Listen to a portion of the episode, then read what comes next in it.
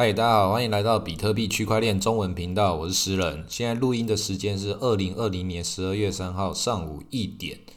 然后比特币的价钱是一万八千八百九块九十块。对，这个他挑战前高失败了，现在又回到这个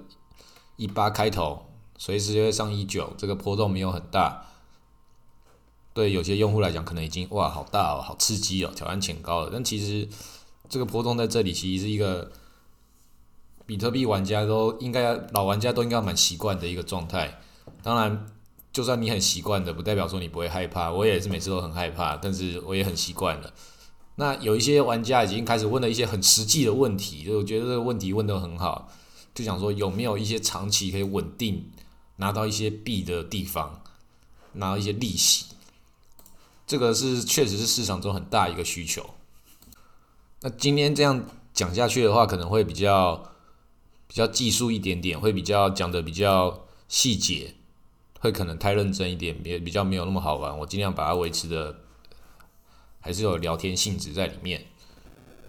因为那个比特币这种收租的服务，在币安币安就有币安宝，然后 B Finance 这个老牌绿叶网也有，它最近还多开一个 USDT 的这个收租流。的这种借贷，你可以把钱拿出来或拿进去，然后就付相对应的利息，这是它的服务。那我比较讶异的是，它最近才推出 USDT，USDT 是他们发明的啊，但是这种收租的，在很多其他的交易所都早就开始收的不要不要的，所以它竟然发明者到最近才提提出来，可以选择固动固定的利率或者是浮动利率。那所以很多玩家在问的时候就会问那个币安嘞，就是币安比较有名，这 B Finance 的使用上面其实比较更专业一点，其实币安比较平易近人，也在台湾比较比较知名，推广的比较好。那玩家都会问这个币安宝啊，那边的币安宝其实老实说完全没有做研究，因为这种把钱放在里面收利息的那些资金盘那些诈骗也是类似的东西。那我不是说他们是诈骗，而是说。不管怎样，你都放到一个中心化的地方，那个本金放进去了，你钱是放在对方那边。如果人家出了什么事情，被骇客盗走，或是他自己操守不好，或是遇到什么困难，你钱拿得回来吗？这个我是很很怀疑。那个利息我没有觉得说很重要。但是最近这个牛市的起点有一个地方的原因，就是这个 DeFi。DeFi 其实也是也是这样，也是你把钱放进去，然后再收取某种的收益。那我会比较推荐这个，但是它里面有另外一种很大的风险，就是智能合约这种结构性的风风险，因为他们的资金池都是串联在一起的。你可以把这个这个交易所这个去中心化协议里面拿到了一个代币，放到另外一个去中心化协议里面去收取另外一个地方承诺给你的。收益啊，那个承诺给你也是用智能合约来来做，所以在很多这种比较技术性的玩家就觉得哇，这个好好玩哦。但是那些风险也是很巨大的，因为那个智能合约如果没有经过审计，甚至就算经过审计，也是很有可能会还是被骇客到。最近那个闪电贷攻击，这个就也是其中一个。那这个细节我们就不讨论下去，我们就讲一些比较对玩家，就是我不用花那么多时间了解这个剧本。我不用花那么多时间了解这个技术，我只需要知道我钱放在哪里安全可以收益就好了。我知道大家比较在乎这个，因为我自己也最在乎这个，所以对我来说，我就直接把这样的钱放到 Uniswap，就最早的这个其中一个点最经得起时间考考验，它已经很久了都没有出过问题，也经过审计，而且最重要的是它的这个智能合约模式非常的单纯，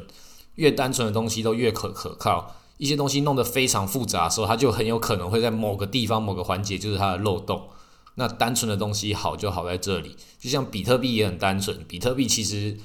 为什么它可以这么厉害，就是因为它单纯，它没有什么太多功能。所以有很多人会讲说，那个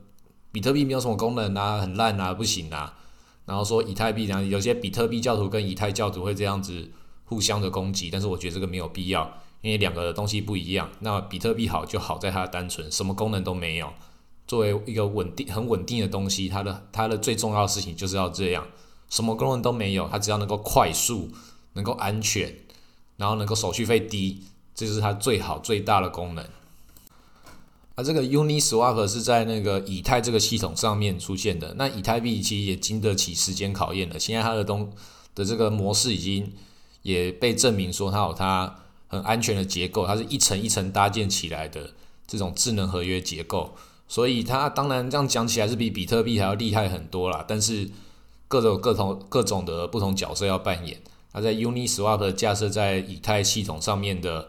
这个交易模式，它就是单纯到。很完美，所以你的资金在里面，我觉得只要不是那种太天才的骇客，找到一个就极其天才的方法，那已经也那么多那么久了，两年多了，其他已经出了一大堆问题了。他是这个元老始祖，他到现在出都没有出过什么什么什么真正的问题过。他出的问题是在于，就是做的太好了，然后被别人复制，然后复制了好几个，把他的交易量都抢走。因为这就是去中心化的精神，你做出来的所有东西都是都是免费的，都是可以被被别人拿去引用，甚至重建一个，然后在上面做这种交易的这种串联，它就是没有这种技术技术的保护性，没有像专利一样，任何人都可以参与其中，所以它被苏西 Swap 或是其他的很多的这种。去中心化交易所给模仿，不是模仿就直接照抄，然后把它的流量给给偷走。那其他把它流量偷走，然后去改动的那些其他交易所就很多就就会出了问题，要么就是乱改嘛。那这个最专业的这个第一个 Uniswap，他就他就一直屹立不摇，然后最终还是发了自己的币，然后这个币空投给这些玩家的时候。就也是给的蛮大方的，这个币最后涨到了十一块多最高点，后来跌回到现在应该是三块九左右。那它的这个价钱波动其实也是蛮剧烈的。但如果跟那个一七年那个时候的这种牛市乱涨的这种比，很多现在的玩家会觉得，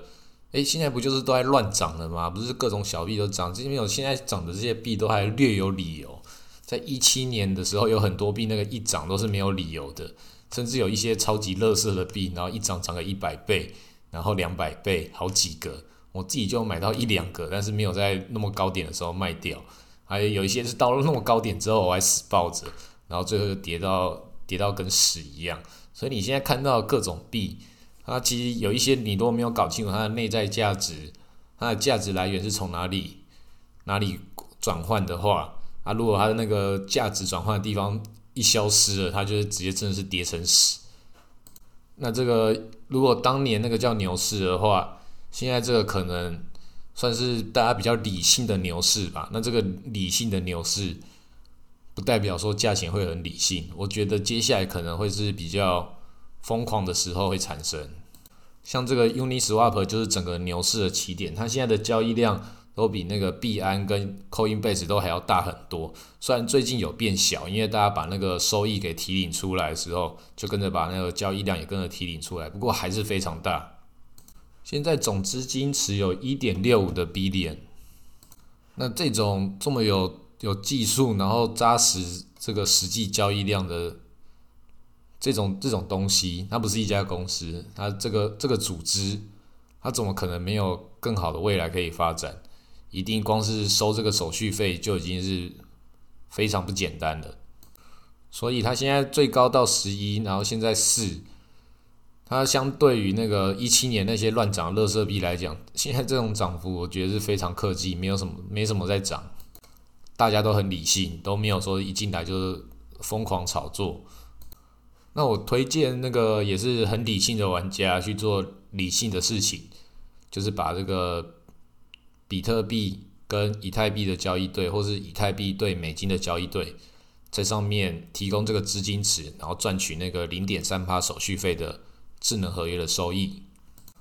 那我自己其中一个交易对就是比特币对以太币的收益，现在算起来它是一个月差不多是一点三趴，所以它一整年的话，它可能就会有十四趴左右的的收益。我觉得这个是还不错的。因为它提供给你的手续费不是对美金，而是而是你提供什么样的交易对，它就给你什么样的交易手续费。提供比特跟以太就是得到这两个。那如果你提供其他小币的，它就会提，它也你就会得到其他小币的这个交易对的组合。那我很很有趣的是，最近有有一个交易对是 N 金币对以太币，它的那个我买的比较少，但是它的那个手续费的收益竟然竟然比那个比特币对以太币这个收收益还要高很多。一年如果算起来一年的话，可能会有三十几趴的收益。不过你要承担的风险就是这个币自己如果会往下跌的话，那那你就是赚到手续费，但是亏了本金，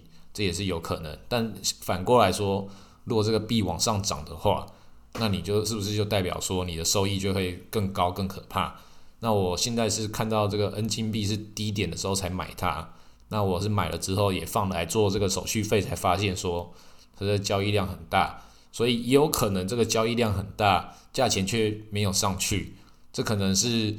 可能大户在吸吸货，还是怎么样？这个大家可以自己有各种自己的解读。我自己当然是看好它才会买，但是要买多少也是要量力而为。我不可能会买它买超过比特币这个这个数量。虽然它的收益很好，但那个风险要自己有一个合理的分散模式。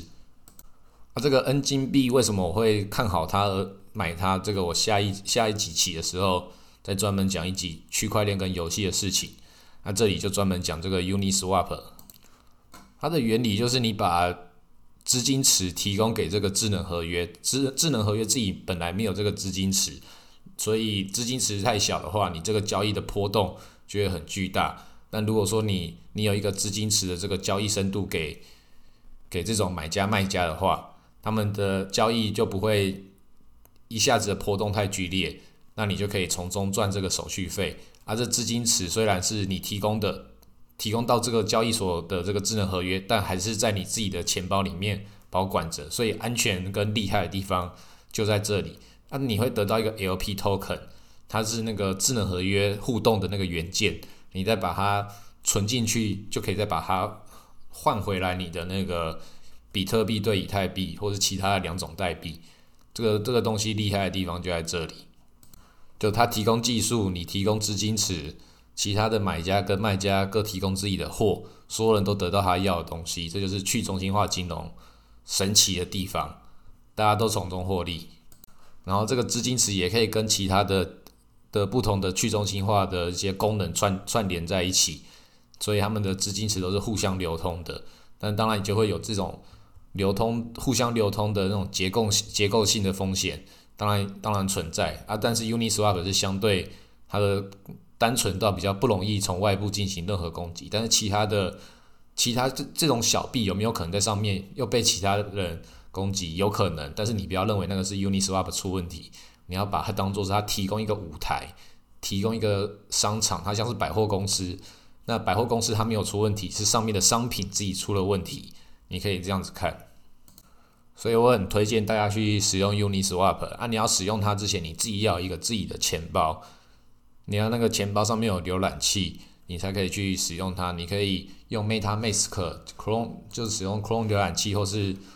那个 BAT 浏览器。那我自己是比较推荐用手机的，就用 Apple 手机的浏览器，这样是最安全的。因为你电脑的浏览器你不知道它，电脑比较复杂，它就很有可能会有比较多。产生漏洞的地方，那你用手机，Apple 的手机就很单纯，所以你在那边就可以可以很确定，你在这个浏览器里面做事情不会流到其他地方去，然后在上面进行这样的跟智能合约互动的操作。那这个钱包的东西要要上网 Google 一下怎么使用，新的玩家一定要学会这个东西，因为它是你进入区块链的入口。我们前几前几集有讲过，有自己钱包的安全性跟你进入这个市场的重要性在哪里。那一定要备份起来。Uniswap 只是其中一个去中心化的东西，一里面还有很多更好玩的事情。它里面还有还有最近出了一个什么猪猪币的服务，跟它的 Uni 币做一个对应。这个实验实验也可以再研究一下。他们是有各种会发起各种的不同实验。之前出了另外一个实验，就是出那个袜子币。然后我也是那个袜子币有赚到一些钱，他就也多又多空投了给我一些。所以这种。很厉害的这种这种交易所这种服务，一定要去至少去参与一下，了解它在干嘛。当然有可能不一定会赚钱，可能会亏钱，但是赚钱的时候，他就不会让你失望，会一次把你之前赔的全部补回来。你同时又可以了解这个东西是什么，你自己就知道比较容易做出自己比较投资比较大部位投资方向的一些准备。你在小小的地方就可以真正去了解它这个东西适不适合长期投资，你就知道以太币是不是适合长期投资的。那我自己当然是觉得很长期投资，我才一直在使用这些东西啊，推荐大家去使用。今天录到这里，谢谢大家。